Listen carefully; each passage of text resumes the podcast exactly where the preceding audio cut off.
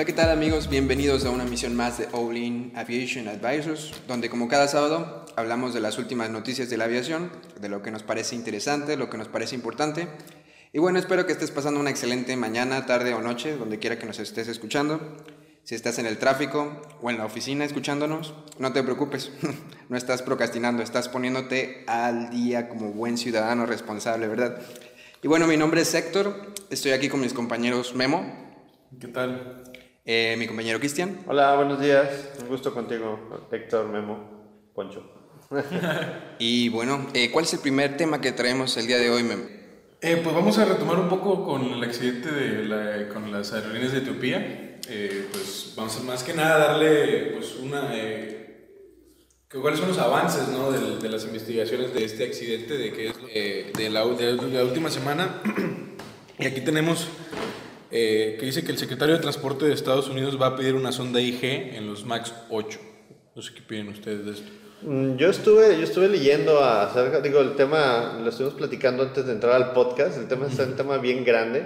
Ahorita hay un hecho rápido, o sea, Boeing tiene la flota de 737 MAX en tierra, eh, el segundo hecho es de que los aviones siguen produciendo y están saliendo de la fábrica, pese a los problemas que tienen de la cadena de suministro, tanto de motores como de fuselajes. Y mm, pues la acción de Boeing eh, no le está yendo tampoco nada bien. Hemos visto ahí fluctuaciones que, que, se, que se, se, fue... Ha caído bastante en términos de, en términos de números. Eh, hay, esos son los, los hechos que, que veo. Eh, la parte que comentas, Memo, creo que ahorita, eh, si no estoy mal, va a empezar una investigación por parte del FBI. El FBI va a entrar a, revisar la certificación de tipo de las, de las aeronaves y, la FAA la certificó para el 2017 algo así. Sí, sí, sí, sí. Bueno, acuérdate que este avión tiene el mismo certificado tipo que el 737-100. Es el mismo avión, es un 737. El Type Certificate es el mismo. La única cosa es que le han venido haciendo modificaciones y ese Type Certificate ha venido sufriendo cambios dependiendo al número de serie que se está generando. Entonces el certificado tipo es el mismo. El tema es la certificación de esta nueva variante, porque por ahí traemos el, el, el que le atribuyen el problema, ¿verdad? Este, este sistema de protección anti, anti-stall de del avión. El MCAS, ¿no? El MCA, exactamente. Que dicen que este, los pilotos no estaban entrenados que, no estaban enterados, o sea, ni siquiera sabían que existía. Ajá, sí. Pero, pero tiene sentido, o sea, si tú estás haciendo un avión nuevo, totalmente automatizado, y quieres traerte un piloto de un 737 8 un 7, NG a un 737 MAX, no le quieres llenar la cabeza con algo que le va a hacer ruido. Claro. Entonces, y, es un tema de la automatización. O sea, lo platicamos la semana pasada. O sea, actualmente los aviones se buscan automatizar. Es como cuando tú prendes tu carro. Si tú prendes tu carro, lo último que te interesa saber es si hay que echarle aceite. Prendes el carro y el carro prende y funciona. Entonces. Ahora, yo no sé, estuve platicando con, con, un amigo que es piloto, no sé qué tan cierto sea. Eh, el, el, asunto este es que, bueno, los dos, eh, los dos, los dos accidentes que sucedieron, pues fueron en el, en el proceso de, de, ir este, del despegue, ¿no? O sea, fueron en los primeros minutos, por así decirlo, de de que habían salido de, despegue. Correcto. Entonces, lo que yo entiendo es que eh, los pilotos tienen que llegar a una, una altitud para poder este, prender el, el, piloto automático. Entonces, entre más rápido lleguen a esa altitud, ellos pueden pues ya pararse, por así decirlo, de su, de su lugar de trabajo, o sea, no sé, ponerse a hacer otra cosa, descansar, no sé. Yo lo veo de esa manera que eh, parece ser que, que, forzaron mucho estas aeronaves tal vez, porque como tú dices, este sistema lo que hace es, eh, cuando ve que, que, trae una altitud muy, una, un ángulo, un ángulo de, ascenso. muy, muy, elevado, entonces empieza a bajarse la, la, nariz, o sea, precisamente para que no caiga en stock, que no, que no... Pero los pilotos no sabían que la no sabían. hacía eso. Entonces, realmente lo que veníamos diciendo desde, desde la semana pasada, ¿no? Es, es un asunto que no pasó, por ejemplo, en, en, Estados Unidos, probablemente porque como se les da el entrenamiento a los pilotos es de manera distinta, sabes que no fuerzas el avión, sabes que este, tárdate el tiempo que tengas que tardarte para llegar a esa altitud. Y siento que, que, incluso tal vez estas, estas aerolíneas, o sea, tal vez yo estoy hablando de más, ¿no? Pero es como eh, el tema que, que, teníamos de conversación con mi, con mi compañero, que siento que forzaron tal vez mucho las aeronaves, que querían llegar demasiado rápido a, a la altitud. Y, y, pues ellos no sabían que existía este... Esa limitante. Exacto.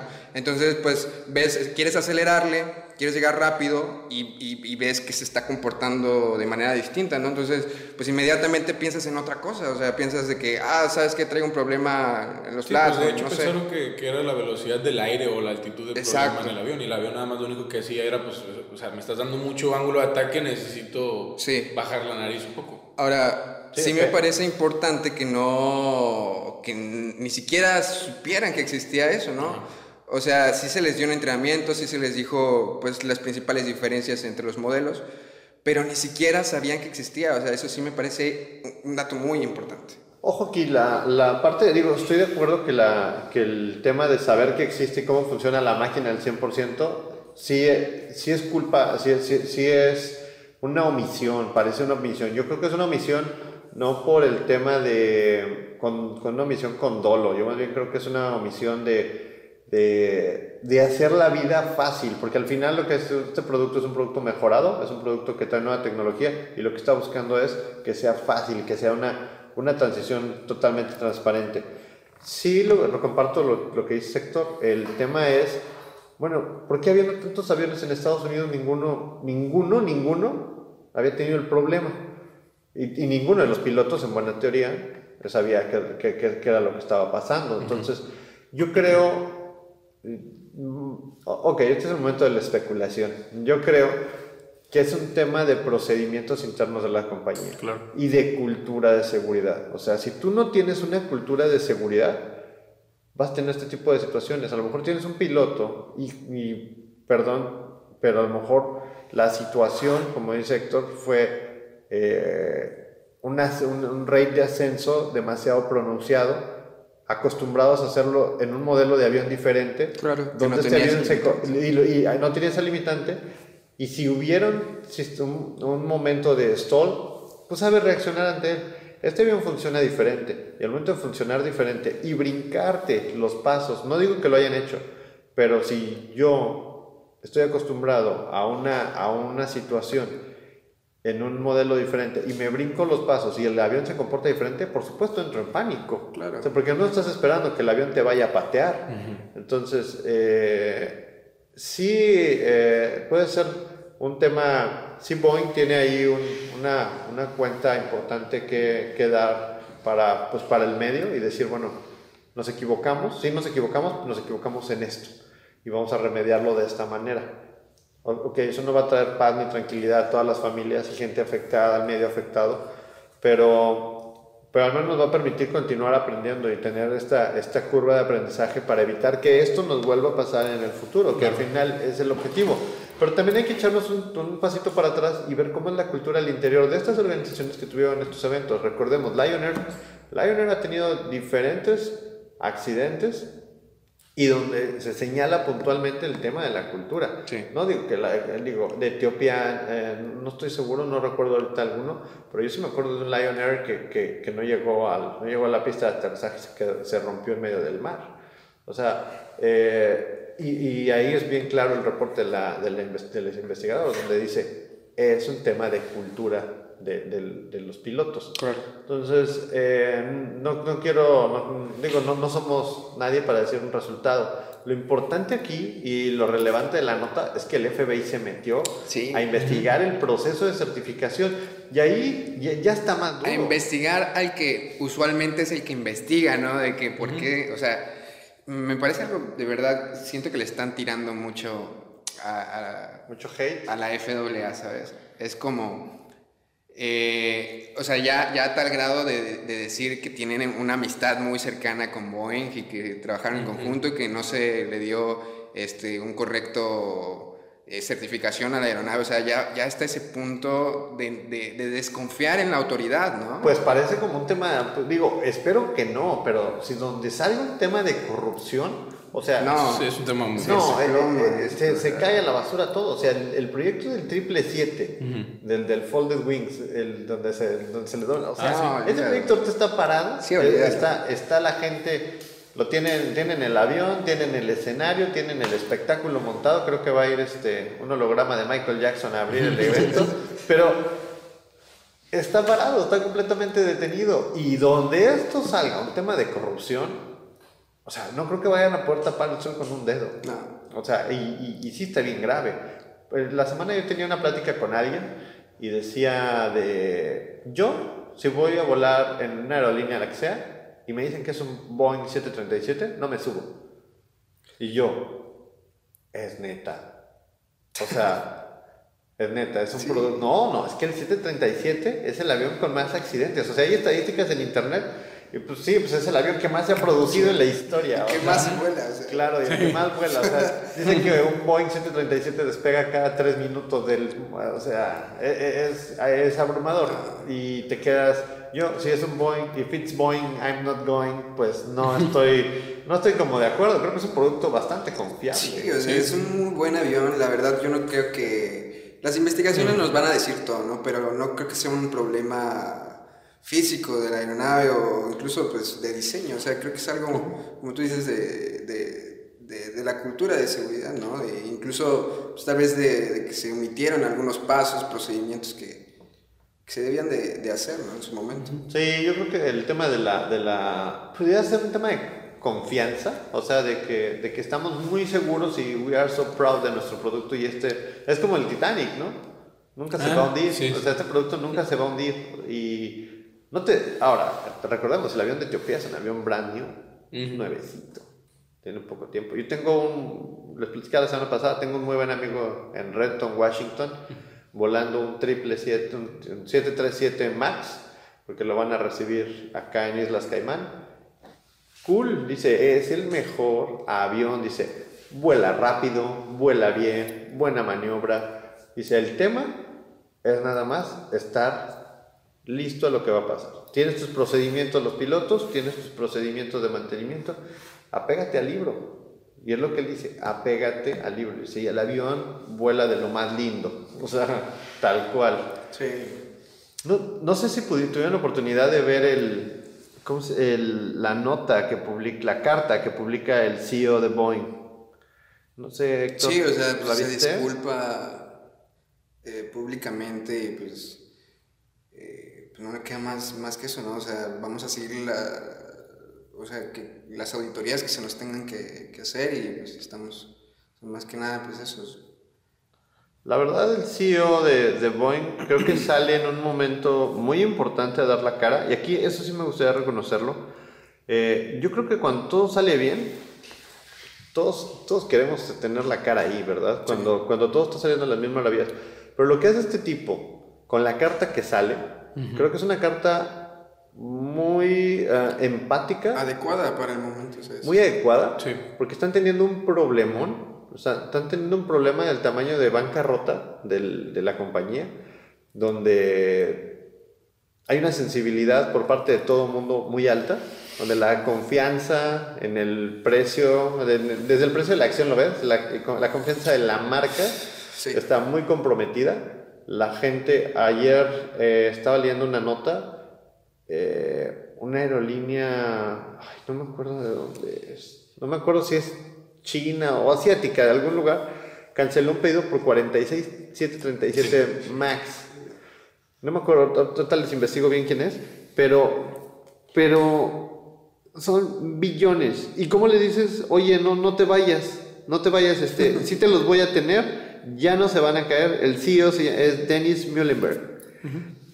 Y Dennis Muhlenberg hace, hace un statement muy, muy empático y habla de que ha ido a platicar con el equipo de desarrollo del 737 MAX.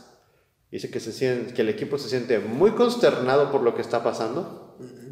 Están eh, sensiblemente tristes al respecto, pero que están haciendo todo lo humanamente posible para corregir el problema.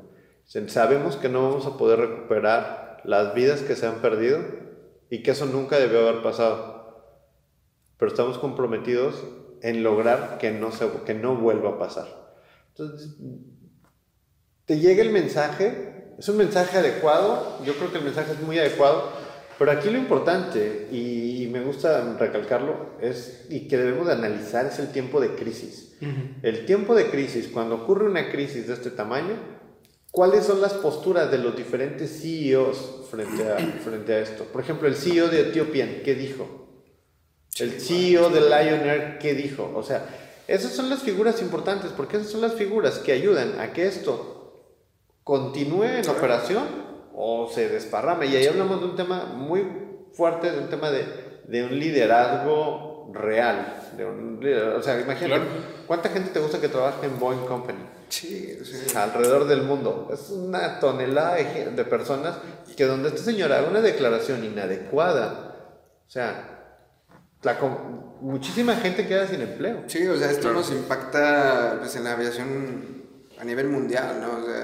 es global, o sea, ahorita si a Boeing le cancelaron estos 46 aviones, o sea, la cadena de suministro, aquí en México, lo que cualquiera que fabrique partes para el 37 MAX, o sea, está en pausa. Y eso, al estar en pausa esa línea, esa línea de suministro, pues esa fabriquita que pudiera ser un un perno, el tren de aterrizaje, está detenida y a los empleados ya les dijo, ¿saben qué chavos? Pendientes, nos vemos, nos vemos hasta que Boeing pueda volver a echar a volar su producto. Y eso afecta a la economía local, a la, economía directa, a la economía indirecta. O sea, la afectación no solamente se queda en el precio de la acción de Boeing, se queda en el precio, en el bolsillo de la gente y la afectación es global. O sea, eso es... Pero tanto como está afectando a Boeing, también está beneficiando a Airbus, ¿no? Es que... No sé. A mí no me gustan los aviones de Airbus. No, no, es cierto. este, este, es Christian el hater. No, yo no digo que sea un mal producto, pero, pero si tú tienes una aerolínea y en el mundo hay dos fabricantes, ¿es uno o es el otro? Sí, o sea, no. es un Apple y un Samsung. Eh, eh, Ahora, la cosa aquí es, si, o sea, yo, yo estoy seguro de que Boeing va a saber salir adelante y todo, pero ¿cómo va a afectar, como, como, como tú dices, Cristian, o sea, eh, la producción, todas, todas estas personas o estas compañías, pues se van a mudar, de, o sea, si estaban comprando Boeing probablemente pues van a, van a cambiarse a, Airbus. Ahora, Airbus tiene la capacidad para poder... Eh, ¿Cumplir con la demanda? Sí, cumplir con la demanda, eso realmente lo dudo bastante, o sea, es duplicar la producción literalmente. Sí, sí, sí no, no sé. Ah, ah, y esto nos lleva a otra gran pregunta. ¿Realmente en el mundo hay suficientes pilotos para volar esos nuevos aviones Airbus? Digo, Airbus dice, pa, acepto el reto, Boeing no pudiste, pero hay en el mundo capacidad técnica para, para darle caña a esos nuevos aviones. O sea, porque tampoco vas a subir pilotos, este, o sea, ah, ahí están los aviones. Oye, pues súbele pilotos, ¿quién? El que quiera. O sea, que te traiga una licencia. Sí, ¿no? Tiene que estar capacitado. Sí, y de dónde experiencia. o sea, el señor, de, el señor piloto de Etiopía tenía 8000 horas en el 737. ¿De dónde sacas otro piloto de 8000 horas para recién subírselo una 320? No lo, o sea, es, es un problemón. Sí. Es, eh, eh, no sé, eh, por aquí traía la nota de, de los aviones cancelados. A mí, me sorprendió un comentario que, que hicieron en el, en el, seminario que acaba de pasar Amigos de la Aviación. Este Julio Arismendi creo que es piloto de la FAA. Está dentro de la FAA, pero creo que es piloto. No sé si escuché mal o escuché bien, pero me dijo que creo que en Estados Unidos no te exigen o te piden que muestres tu licencia de piloto. O sea, simplemente es, ah, eres piloto, súbete y vuela. O sea, no hay alguien que venga de que, a ver, antes de volar, muéstrame tu licencia, sino, ah, ah, eres piloto, ok, está bien, te creo, súbete y vuela. No es cierto. Sí, así, así, así lo dijo. El, hace como tres semanas, dos o tres semanas, salió una nota ahí en el Publimetro, bueno, no en el Publimetro, pero sí en, en un foro de los pues, de internet. Amarillista. De amarillista donde un piloto estuvo volando no sé cuántos años sin licencia. Sin licencia porque no hay un procedimiento para exigir muéstrame tu licencia ah no te lo exigen. Y, y yo yo me quedé así de que no no puede ser posible y ahorita con lo que dices pues me quedo peor de frío o sea ¿Cómo es posible que te pone, este, ¿quién quiere ser piloto? Yo, yo, yo. Pero está nevando. Ah, no, yo no. Y de hecho las licencias de, piloto en Estados Unidos no tienen vigencia, ¿verdad? No tienen, no... no caducan. Según yo, es, es permanente, te la dan y la puedes ejercer 70 años si quieres. No sé si la de piloto, pero la de mecánico sí, sí tiene, sí tiene una, no, no tiene una vigencia. La, la de mecánico en Estados Unidos es para siempre. Ya. Pero la de piloto no estoy seguro. Yo creo que sí debe estar ligada con un tipo de examen médico o algo, ¿no? Sí. O sea, debe de haber algo. Porque, Siento que es una falla muy grande en seguridad. pues, Seguridad operacional a veces. no, no, no, no sé, o sea, yo, yo, yo confío en ti, sé que eres un, un profesional, pero creo que debe haber un, es- un screening, ¿no? Antes de contratarte. Oye, eres piloto, sí. ¿Cuántos? No, pues aquí dice tu currículum que tienes tantas horas. No, pues sí, dale, súbete. No creo. Y luego, por ejemplo, si tiene que subir otra aeronave, pues tiene que recibir capacitación, o sea... Sí, ¿con qué, ¿con qué número de licencia? Porque cuando vas a un curso de técnico de mantenimiento, te piden tu número de licencia. O sea, te, te dicen, no, tú tienes un certificado, dame tu número de certificado o una copia de tu certificado. O sea, no creo que tal cual sin licencia se me hace muy, muy... uy. Bueno, ya tal vez si, si era piloto privado, pues yo creo que... A lo mejor como privado yo creo que no, ¿eh? Es que el, el privado, el 135, es un... eh, el- la parte 91 y parte 135 es un mar de dudas. Sí, sí. Lo platicábamos la semana pasada. Se están haciendo los esfuerzos para que la parte 135 en Estados Unidos cuente con, con tres, ejes, tres ejes que no tienen. eh, que tienen las aerolíneas y que no tienen el 135. Primero, sistemas de gestión de seguridad operacional. Segundo, sistemas para monitoreo y análisis de datos de vuelo. Y el tercero, ¿se acuerdan que era el este Ahorita me acuerdo, pero el eran los tres ejes principales que necesitaban, que necesitaban tener. O sea, que no tienen un sistema de seguridad, no pueden hacer ningún, no pueden monitorear los datos, no, no les obligan a monitorear los datos de vuelo, ya, CRM. Y no tienen la necesidad de hacer un CRM, que es el Crew Resources Management. Sí. O sea, no es obligatorio para una aerolínea, sí. Ya encontré la nota donde hablaba del... ¿Quién es el que, el que canceló el pedido? Es eh, Garuda, Indonesian Airlines de Garuda, canceló una orden por 6 billones de dólares, donde cancela 49737 MAX. O sea, hablamos de 49 aviones. Dijimos la semana pasada que Boeing produce 57 al mes, o sea, la producción casi un mes. De un De un mes, o sea, si tú reflejas las ventas, pues 6 billones de dólares. O sea, si tú tuvieras 6 billones de dólares en billetes de a 100, no caben en este cuarto. No te lo acabas en dos vidas. No, no, no, yo creo que se lo acabarían primero las ratas. Este. se lo comerían alguien vio la de Bad Boys. Sí. Donde se comen el dinero, si haz de cuenta es lo mismo. No, muy bien, yo creo que eh, para cerrar ahorita el tema del, del 37 Max, eh, ya, ya encontraron las cajas, la CBR, la FDR, por ahí hay un preliminar. lo, lo, lo triste es que hay mucha similitud en el actuar del avión. Entre los de Lion, ¿verdad? Y el, y el de Ethiopian. Creo que es la trayectoria de vuelo, la altitud, el tiempo de, de, de vuelo que llevaban las dos aeronaves. Este, y pues la velocidad que tenían eran las... las... Y la reacción de los pilotos. Sí, sí, sí. Sí. Hay, hay, yo por ahí vi una, una infografía de un periódico donde hablaban que esa, ese accidente se podía prevenir. Y siempre creo, todo el mundo va a decir, ah, se puede prevenir. O sea, tirarlo, verlos cómo se cobran los penales a las 11 de la noche y decir, ah, lo hubiera tirado para el otro lado, es bien fácil. Es Sí, bien claro. fácil. Pero tienes esos 10 segundos que tienes para decidir entre lo que está bien y lo que está mal, creo que el entrenamiento es lo único que te va a salvar, porque es un tema de reacción, estás reaccionando a algo que, que sabes que va a pasar. Pero si no tienes la, la, la- primero, si no tienes la cultura y el profesionalismo para llevar a cabo una operación bajo ciertos estándares, pues es difícil. Y dos, si no tienes el entrenamiento y el conocimiento de que puede, cómo actúa el avión o la máquina, pues todavía se pone un poquito No, más sí. complicado. Muy bien, ¿no? Pues este, pasamos al siguiente tema. ¿Qué traemos ahí? ¿Qué tenemos? Dice rápidamente. ¿Qué dice rápidamente? Ah, sobre el cumplimiento del ADSB. Que se acelera, pero será suficiente. Ah, Yo creo que, yo creo que Porque tenemos el límite 2020, ¿no? Bueno, la- Estados Unidos tiene el límite, la implementación del ASB de todas sus aeronaves al 2020.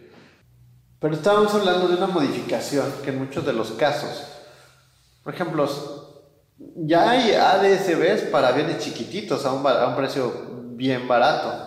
¿Recuerdan, no? Eh, eh, ¿Se acuerdan qué es el ADSB? Eh, brevemente, es un, es un sistema que nos permite pues, navegar de una manera más segura. O sea, esto es parte de un proyecto que se llama Next Gen, que tiene como desde los 80 eh, que se ha estado cocinando. Ahorita ya llegamos al punto donde la tecnología nos ha permitido implementarlo, pero la parte interesante de esto en temas de ADSB y ADSC y los ADI y el Next Gen es el equipamiento, que es lo que nos importa. Va a ser mejor, sí, va a ser más seguro, sí, y va a haber una mejor comunicación. El espacio aéreo ya no va a ser tan cerrado, va a ser un espacio aéreo más abierto, los aviones van a poder ser más, más económicamente viables, porque van a consumir menos combustible, porque van a tener que rodear menos trayectorias, van a poder andar, van, van, van a poder hacer las cosas más eficientemente. Pero eso tiene un impacto, de, al final tiene un impacto en el bolsillo de un dueño de un avión. O sea, ¿cuántos dueños de avión van a querer instalar eso y decir, ¿sabes qué? No, ya tira el avión a la basura.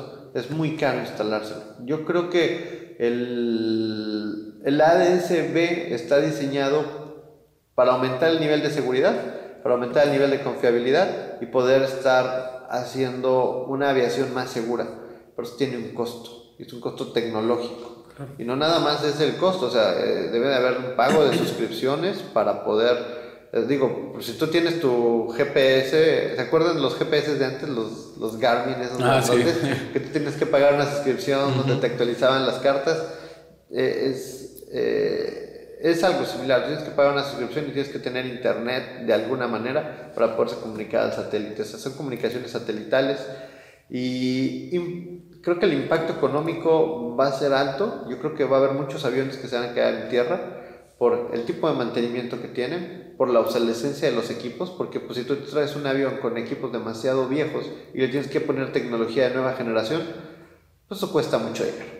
Entonces mm, va a ser más fácil decir tiro este y adquiero otro. No sé si esto es una patadita a la economía para que se vendan más aviones. Seguramente. Sí. Y a los que, le está pegando más es a las aeronaves de, de rotor, ¿no? Creo que en el mes pasado apenas llevaban el 30% de las aeronaves registradas en Estados Unidos. Sí. ¿Pero los helicópteros te refieres? Sí, a los helicópteros. ¿A la rotativa? Sí. Pues probablemente, pero a todos los helicópteros que salen a hacer offshore a las plataformas, esos tienen que tener ya ADSB. Esos ya tienen que tener, porque esos están ubicando, su, están proviendo su posición en tiempo real, de dónde están yendo y viniendo, yendo y viniendo. Sí, sí. Y no sé, o sea, es mucha lana y no sé si esto es un incentivo a cómprate un avión, pero es un, un, incentivo también a decir, ya tira tu carcacha. Porque la tecnología viene muy fuerte y tenemos que equipar los aviones con nueva tecnología. ¿Por, ¿por qué? Pues la mejor manera de vender cualquier cosa es la seguridad. Entonces, por, por, aumentar la seguridad, yo, yo esperaría que, que así fuera, porque es un sistema muy caro. Es una modificación bastante, bastante onerosa.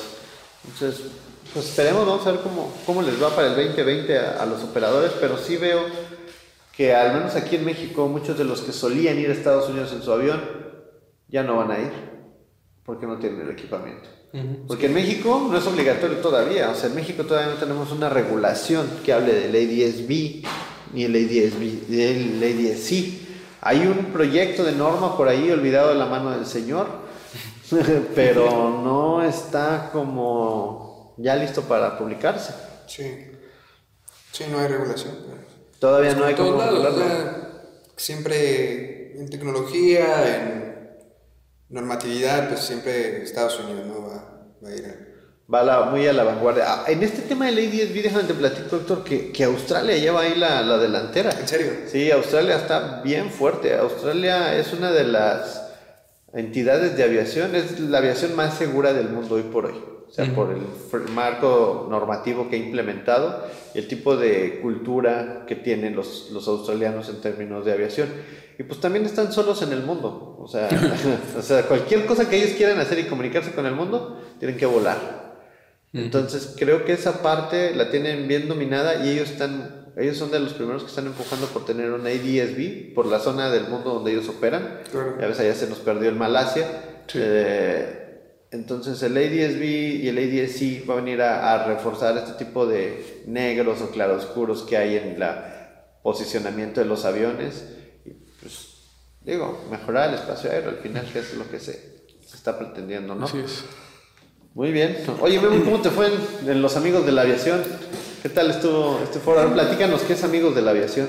Bueno, pues amigos de la aviación, creo que empezó hace, yo creo que ya creo que era el seminario número 33, si no me equivoco. Ya llevan 33 años haciendo amigos de la aviación. Creo que es un seminario, bueno, supongo que empezó así como pues como una junta de, pues, de cuates, ¿no? De que vamos a juntarnos, no sé, a lo mejor empezó una vez al mes, de que vamos a juntarnos a echar unas chelas o una carne asada y, y hablar de, temas de aviación y después empezó a ser yo creo que un, pues una junta más formal y terminó siendo un seminario y terminó siendo abierto para el público y para escuchar pues qué avances ya tanto tecnológicos como en regulaciones y la gente se enterara de qué es lo nuevo, ¿no? O qué es lo que viene este, próximamente. Eh, estuvo interesante el seminario, duró tres días, fueron pasado miércoles, eh, jueves y viernes.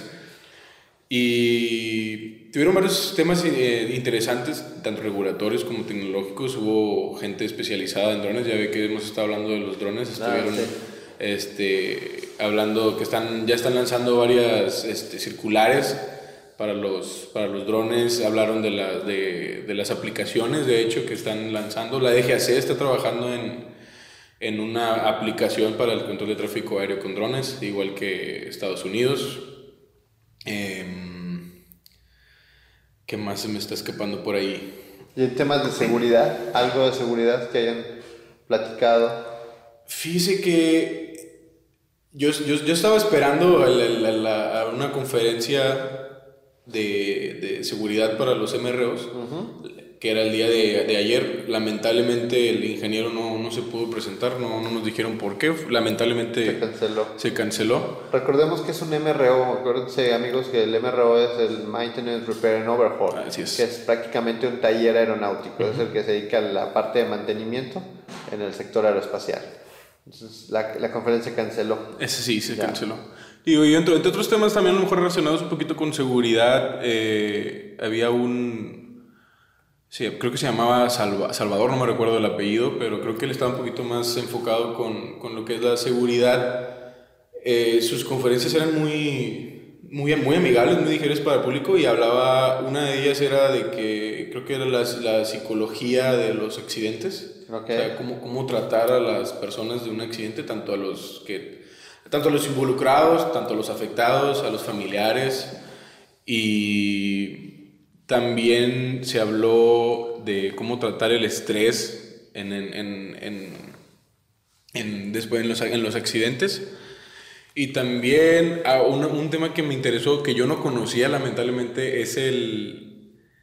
cu- ¿Cuál es el ingeniero? El de, el, el de fatiga, el El. FRMS. El, ajá, el. FRMS. Que, y, y ya se- se- está muy fuerte también ahorita ya en Estados Unidos, tanto aquí como en, en México. Creo que es un tema muy, muy importante a tratar, lo que es el, el sistema de, de, de- ¿Cómo se dice? De, de, de fatiga.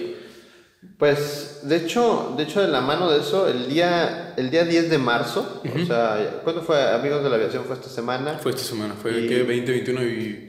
La semana pasada salió una nueva circular por parte de la DGAC, que es la circular obligatoria AV53 diagonal 16. Sí, sí. ¿Por qué dice 16? No sé, pero bueno. Dice que establece la política sobre asistencia a las víctimas de accidentes de aviación y sus familiares. La fecha de publicación es el día 10 de marzo del- de, este año. Entonces, es una circular de puro poder. Trae 15 hojitas del qué debes de cumplir para el tema de asistencia a familiares y víctimas. Eh, está interesante, esta la firma el director eh, general de Aeronáutica Civil, eh, Rodrigo Vázquez Colmenares Guzmán. Y definitivamente el tema de la seguridad, digo, amigos de la aviación es el tema, es un seminario de seguridad donde, donde convergen muchas de las cosas. Pero me, me llama la atención que, que se haya cancelado este, esta información porque el tema de seguridad para los talleres aeronáuticos a veces queda como muy, muy debajo de, de- de la agenda. O sea, porque sí, seguridad, piloto más avión igual a seguridad. Pero oye, pero, pero avión más técnico de mantenimiento, ¿dónde queda esa parte de seguridad? Creo que, Claro. que, que, que sí es importante que, que, se, que se refuerce, pero eh, me parece que en este foro eh, es, un, es un muy buen foro para... de- Yo tengo un dicho que cuando dices que para ser mexicano no está mal, es que está mal. O sea, entonces, el- no creo que, yo creo que está muy bien, creo que, que junta todas las voces del sector y definitivamente más que un lugar para hacer eh, eh, networking, es un buen lugar para ver qué viene y cómo, se, está, cómo, se, cómo se está presentando.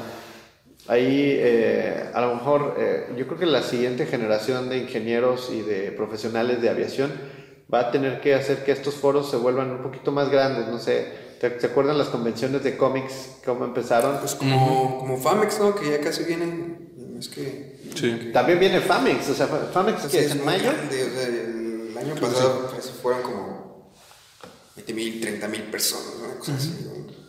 Pero ahí lo que gana es la exposición estática, ¿no? De que los aviones. y- También hay este. Pues como un desfile.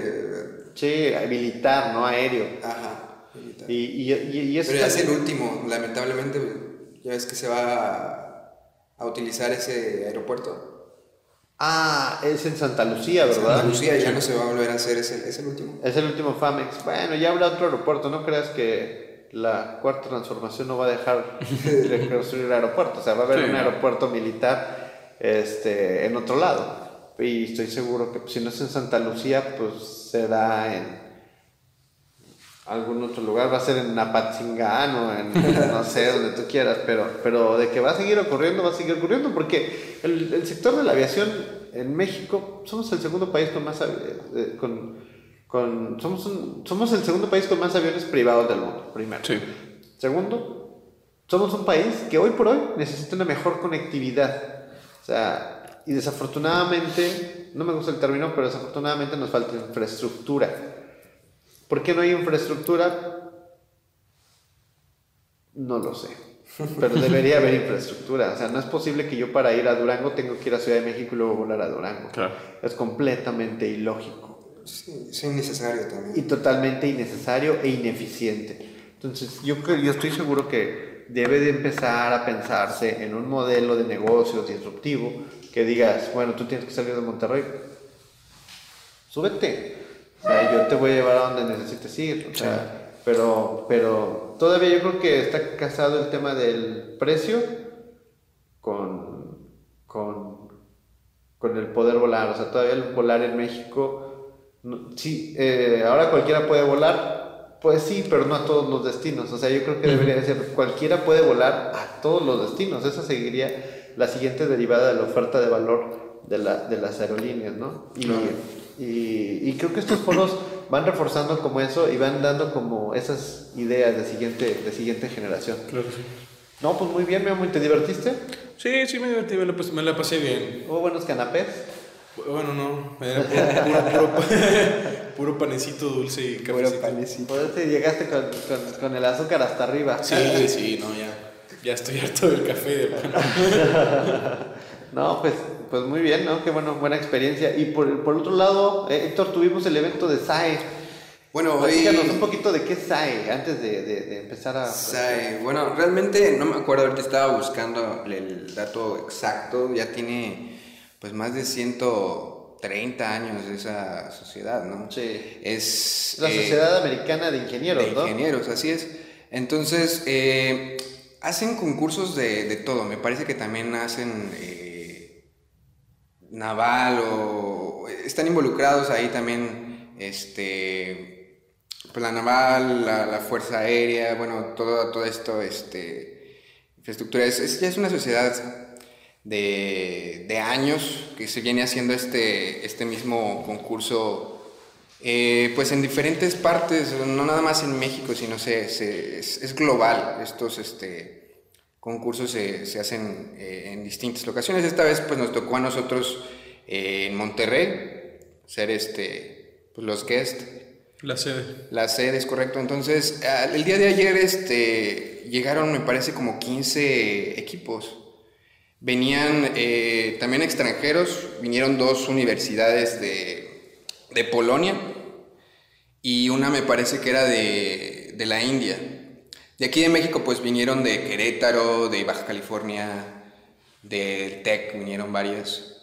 de la UNAM. Este, me gustaron mucho los aviones de la UNAM. Eh, realmente es un concurso, se, los, se, los, resumo, es un concurso que eh, es de aeromodelismo, de aviones a, control remoto, RCS. Pero la parte interesante es que, eh, bueno, tienen limitantes, tanto de volumen y, uno de los concursos es, este, me parece que les ponen pesos, este, te dan unas plaquitas de metal y las tienes que, que emputar. Y, y, pues ayer prácticamente eh, a lo que se dedicaron fue a exponerlos, a armarlos eh, aquí en el, en el, Centro de Investigación de la Universidad de, de Nuevo León, la Autónoma. Y bueno, este Estuvo muy, muy interesante las, eh, los diseños que traían, eh, muy innovadores. Algunos sí se vio que lo hicieron de que una semana antes. Una noche antes, ¿no? pero, pero por lo general todos muy bien, ¿eh? O sea, me, sorprendió mucho la, calidad que traen ahorita. Este, vino el director de, me parece, Global, de, de SAE, vino pues, el, director de, de, México. Y este, también el, director de la facultad, eh, el rector creo que no estuvo, pero estuvo, este, me gustó, me gustó. O sea, eran, eran equipos de 30 personas, imagínense, eran 300, 400 personas concentradas aquí en el, en el centro de investigación. Oye, y, y viendo, viendo lo que viene de, ahora sí que, viene de fuera de la universidad, ¿tú cómo lo ves? O sea, eh, vamos a hacer la pregunta, vamos a hacer la pregunta, la pregunta difícil. ¿Cómo ves la propuesta de la universidad con respecto a las otras universidades? ¿Compite? Sí, estuvo muy bien. Compite estuvo muy bien, a la, a la altura, está a la altura. Sí. Ya. Sí, cumplimos con las expectativas. No, fue, no, no, no fue el equipo que terminó 10 minutos antes. Ah, no. Ah, qué bueno. Nosotros aquí en la, en la, universidad tenemos dos, este, dos equipos okay. representativos. Uno se llama Axios, eh, ya tiene compitiendo creo que dos, tres años. Este, y otro que se generó recientemente se llama Aleph, me parece. Eh, muy bonitos aviones. Eh, no sé si vayan a ganar, pero pues sí van a estar en los mejores. Pero se la van a pasar bien, eso sí, con café y ayer, pues, ayer lo que hicieron pues prácticamente fue eh, presentarlo a los jueces, este, decirles cómo hicieron el diseño, este, en qué se basaron, fórmulas de reinos, estudios que hicieron. Eh, y, el día de hoy pues ya están haciéndolo, de hecho ahorita desde las 7 de la mañana me parece que están este, con los preparativos, ya deben de estar ahorita con los concursos. Yo creo que a ver si al ratito nos echamos una vuelta para Sería muy bien. no, está, nada mal la, la, idea para pasar el sábado. Yo creo que aquí nos vuelve a pegar un tema de, o sea, hay, hay comunidad, hay, hay gente, hay, hay concursos, pero sigue haciendo falta un poco más de difusión. O sea, esto a lo mejor, si nuestros amigos que nos están escuchando lo hubieran sabido hace, no sé, dos o tres semanas, pues a lo mejor no, pues también se suben, ¿no? Y van y, claro. se, hace un evento bien grande. Ahorita, por ejemplo, ayer no vi gente externa. Todos eran de que facultades, este, y, ya. Pero es un evento muy padre, o sea, ahorita no sé, debe de haber gente ahí, ¿no? Reunida. Sí, sí, sí, ya deben de estar ahí, o sea, porque va a acabar como hasta las 5 de la tarde. la premiación creo que es hasta las 10 de la noche. No sé si todo el día entonces. Sí. va a estar bueno, hay que llevarse bloqueador, unas buenas sillas para estar cómodo. Café y donas. Café y muchas donas, ¿no? porque, porque para que te termine de, de, de, cerrar la diabetes. No, no, no. Muy bien, este... Y el último tema que yo traía, bueno, no, bueno, no el último, ¿verdad? Pero este tema que traigo yo aquí es el tema del... ¿Han visto el tema del popo? De, cómo está el tema de, de, que está en, en alerta sísmica en este ah, momento. Sí, sí, sí. Entonces, eh, ese, ese tema nos está afectando también al tema de la seguridad en temas de aviación. O sea, como saben, la, la, ceniza volcánica es lo peor que le puede pasar al motor de un avión. Sí, sí. Entonces hay accidentes documentados y todo. Y creo que es un tema para, para, para just warning, que, que sepamos, que estemos aware de, este, de, este, de esta situación. Ha habido un monitoreo muy fuerte eh, los, últimos, los últimos días eh, por, por una alta actividad volcánica con expulsión de cenizas, eh, nubes muy altas. Están a- la última que vi fue el día de ayer a las 6 de la tarde con una nube de 2000 metros en dirección noreste con contenido moderado de ceniza. ¿Cuánto es moderado? Pues cualquier cosa que le caiga a la turbina es, importante, o sea, es, es importante. Eh, pero está así ya desde hace como dos meses, ¿no? Una. Tiene, ahorita se puso más fuerte en las últimas dos semanas. Ha incrementado su actividad volcánica. Y digo, lo, lo, lo más importante aquí, la verdad, vivir abajo del volcán debe ser muy feo. Muy feo porque la ceniza, la ceniza volcánica es como, si algunos de ustedes, amigos, la conocen, es como si fuera polvito Sí. como un polvito y lo traes y no lo sientes, pero ese polvito pues lo, res- lo terminas respirando y, se te hace como piedra, como si- como- va, a sonar muy mal, como cuando traes mocos duros, Ajá, sí, te hacen sí. como mocos de piedra y Ah, acá, y en los ojos aquí en la parte de- se te hacen como lagañas de piedra y se te van, se te van formando. Entonces, eh, Pero no nada más aledañas. Yo, por ejemplo, mis papás viven en, en la ciudad de Toluca, en el. Estado de México. Está lejos. O sea, sí, Sí. está lejos. Y como que era cuando había actividad volcánica, pues en la mañana sí se amanecía como si, como cuando haces carne asada Ajá, sí. y abajo queda así, así, así, este, arriba del coche, en las plantas. eh. o sea, imagínate una ciudad que está pues, bastante alejada, digo, la Ciudad de México ahí. No está tan lejos, no está tan lejos la Ciudad de México del, del, volcán, ¿no? O sea, sí está lejos, pero en términos de ser, de ser un volcán, pues está cerca. O sea, Sí, y sí. sí, si hubiera un, sí, sí ha habido afectaciones y ha, ha llovido ceniza en la Ciudad de México. Entonces, eh, lo pongo aquí porque pues hay que hacer un monitoreo, no, no un monitoreo, pero sí hay que estar aware de esta situación y los amigos que, que a lo mejor muchos dicen, ah, pues sí, good to know, ya sabía, pero a ver, siempre hay el que, ah, no, no sabía que estaban en una actividad volcánica, ¿no? Entonces, Claro. es importante traerlo aquí a la mesa para que, para que pues, todos estemos a... pues, es un tema que está pasando y al final, pues si traemos las noticias más importantes de la semana, Claro. pues esta es, esta es una de ellas. ¿Traíamos alguna otra nota así importante en el newsletter? Este, ¿qué les parece el, el tema este del dron que, que compró el Bronco? ¿Supieron? Ah, mira, qué padre Sí, sí. que lo menciones, la verdad. Está muy padre. Muy padre, porque eso, eh, eh, ¿sabe? Esos drones que está comprando el Bronco eh, aquí en el estado de Nuevo León son, son fabricados aquí. ¿Ah, sí? Sí, esos, esos Ajá, drones sí. son hechos aquí. pero se me hizo carísimo. Pues, es que cuánto, es que la aviación es Pero era como, o sea, 30 millones, una cosa así. Es que el equipo de, de, de vigilancia que traen, o sea, y no es un avión chiquito, estamos hablando de que es un avión que casi mide 2 metros, 3 metros de envergadura.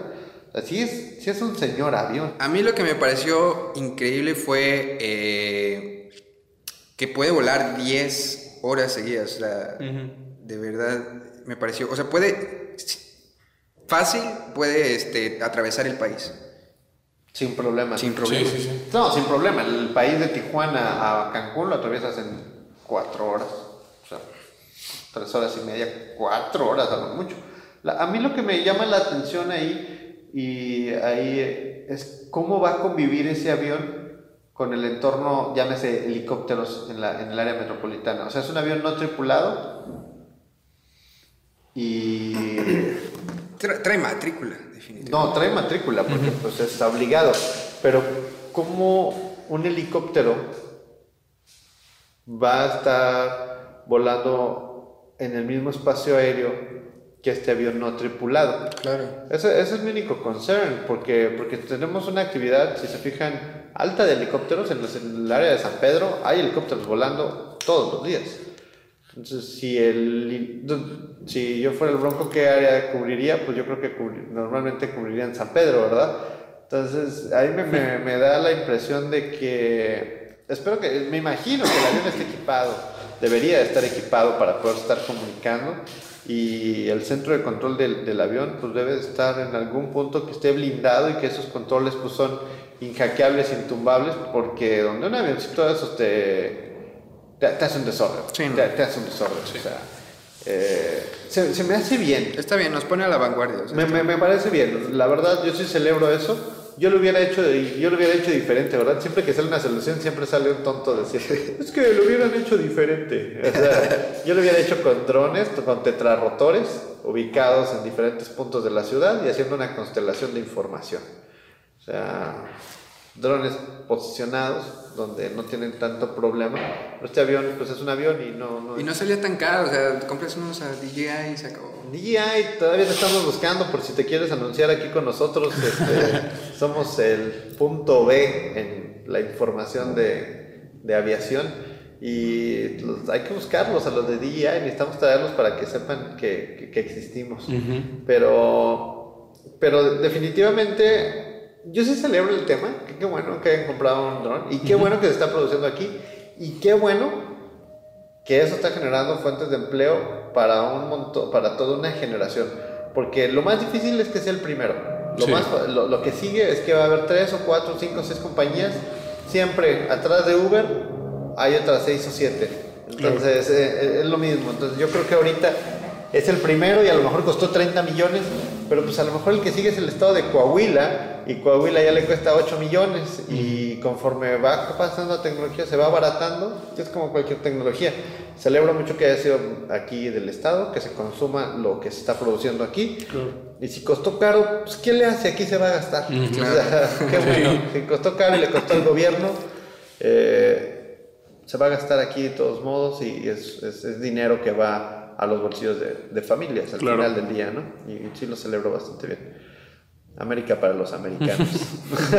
no, no es cierto. Muy bien. ¿Al- ¿Algo más, Héctor? Me parece que cubrimos bastante bien los temas de la semana. Creo que sí.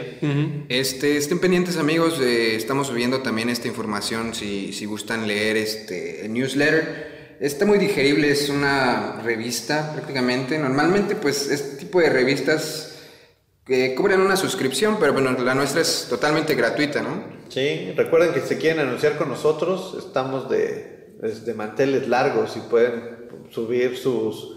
eh, pueden hacernos llegar sus- su solicitud a, a nuestro correo que es olinadvisors.gmail.com Así es. Tal cual. Y con mucho gusto los podemos anunciar. Eh, este es totalmente gratis. No, no estamos lucrando con nada. La única, la única cosa es este pues hacer que acercarlos a su público, a su público meta. Y pues a nosotros nos gusta hacer esto y a ustedes les gusta hacer su negocio y si quieren anunciar, pues, pues bienvenidos, ¿verdad? Claro. Así es. Este, ¿qué más? Bueno, vamos a estar subiendo también eh, contenido a nuestras plataformas, Facebook, Twitter, Instagram. Estamos en, en todas como All In Advisors. Este, síganos. eh, también, bueno, recuerden que este podcast lo pueden eh, bajar, ya sea escucharlo en, Spotify o en SoundCloud o en Castbox. Todavía no estamos en iTunes, estamos trabajando un poquito en eso.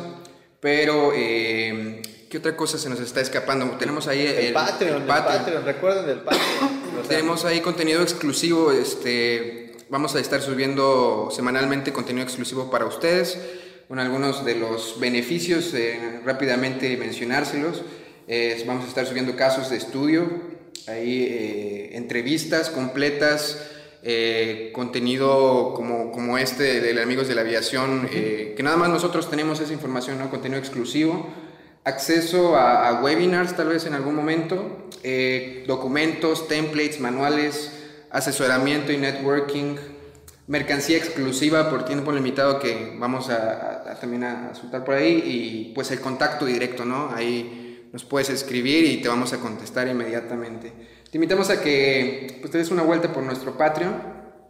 Estamos como In, Advisors. es MX, ¿no? Sí. MX In Advisors. Sí. Este, y bueno, sin, sin más que agregar, eh, pues déjenos sus comentarios, queremos saber eh, de dónde nos escuchan, si nos escuchan en el tráfico, si nos escuchan eh, durante la semana, tal vez cuando están, no sé, haciendo sus deberes en la casa, haciendo sus tareas. Mientras estás terminando ese, ese Excel que no quieres hacer, pero que por eso te pagan, mientras, mientras estás en el, en el tráfico corriendo, mientras estás cambiando a los niños, Mientras no estás haciendo tu tarea, solamente estás opinando sobre lo que crees que debería de ser el mundo y no es. Escúchanos, también nosotros creemos que podemos hacer lo mismo. La diferencia es que nosotros ahora nos grabamos. Es la diferencia. La, verdad, eh, un gusto, un gusto la verdad compartir con ustedes este día. Eh, estuvo, estuvo bien, creo que la información me gustó. Y no sé, pues nos vemos en, nos vemos en ocho días. Nos vemos en ocho días si Dios quiere. Así es, bueno, pues espero que haya sido de utilidad esta información para ustedes y nos estamos viendo el próximo sábado. Como siempre, amigos, que tengan muy buena tarde, que pasen muy buen día. Hasta luego. Hasta luego. Bye.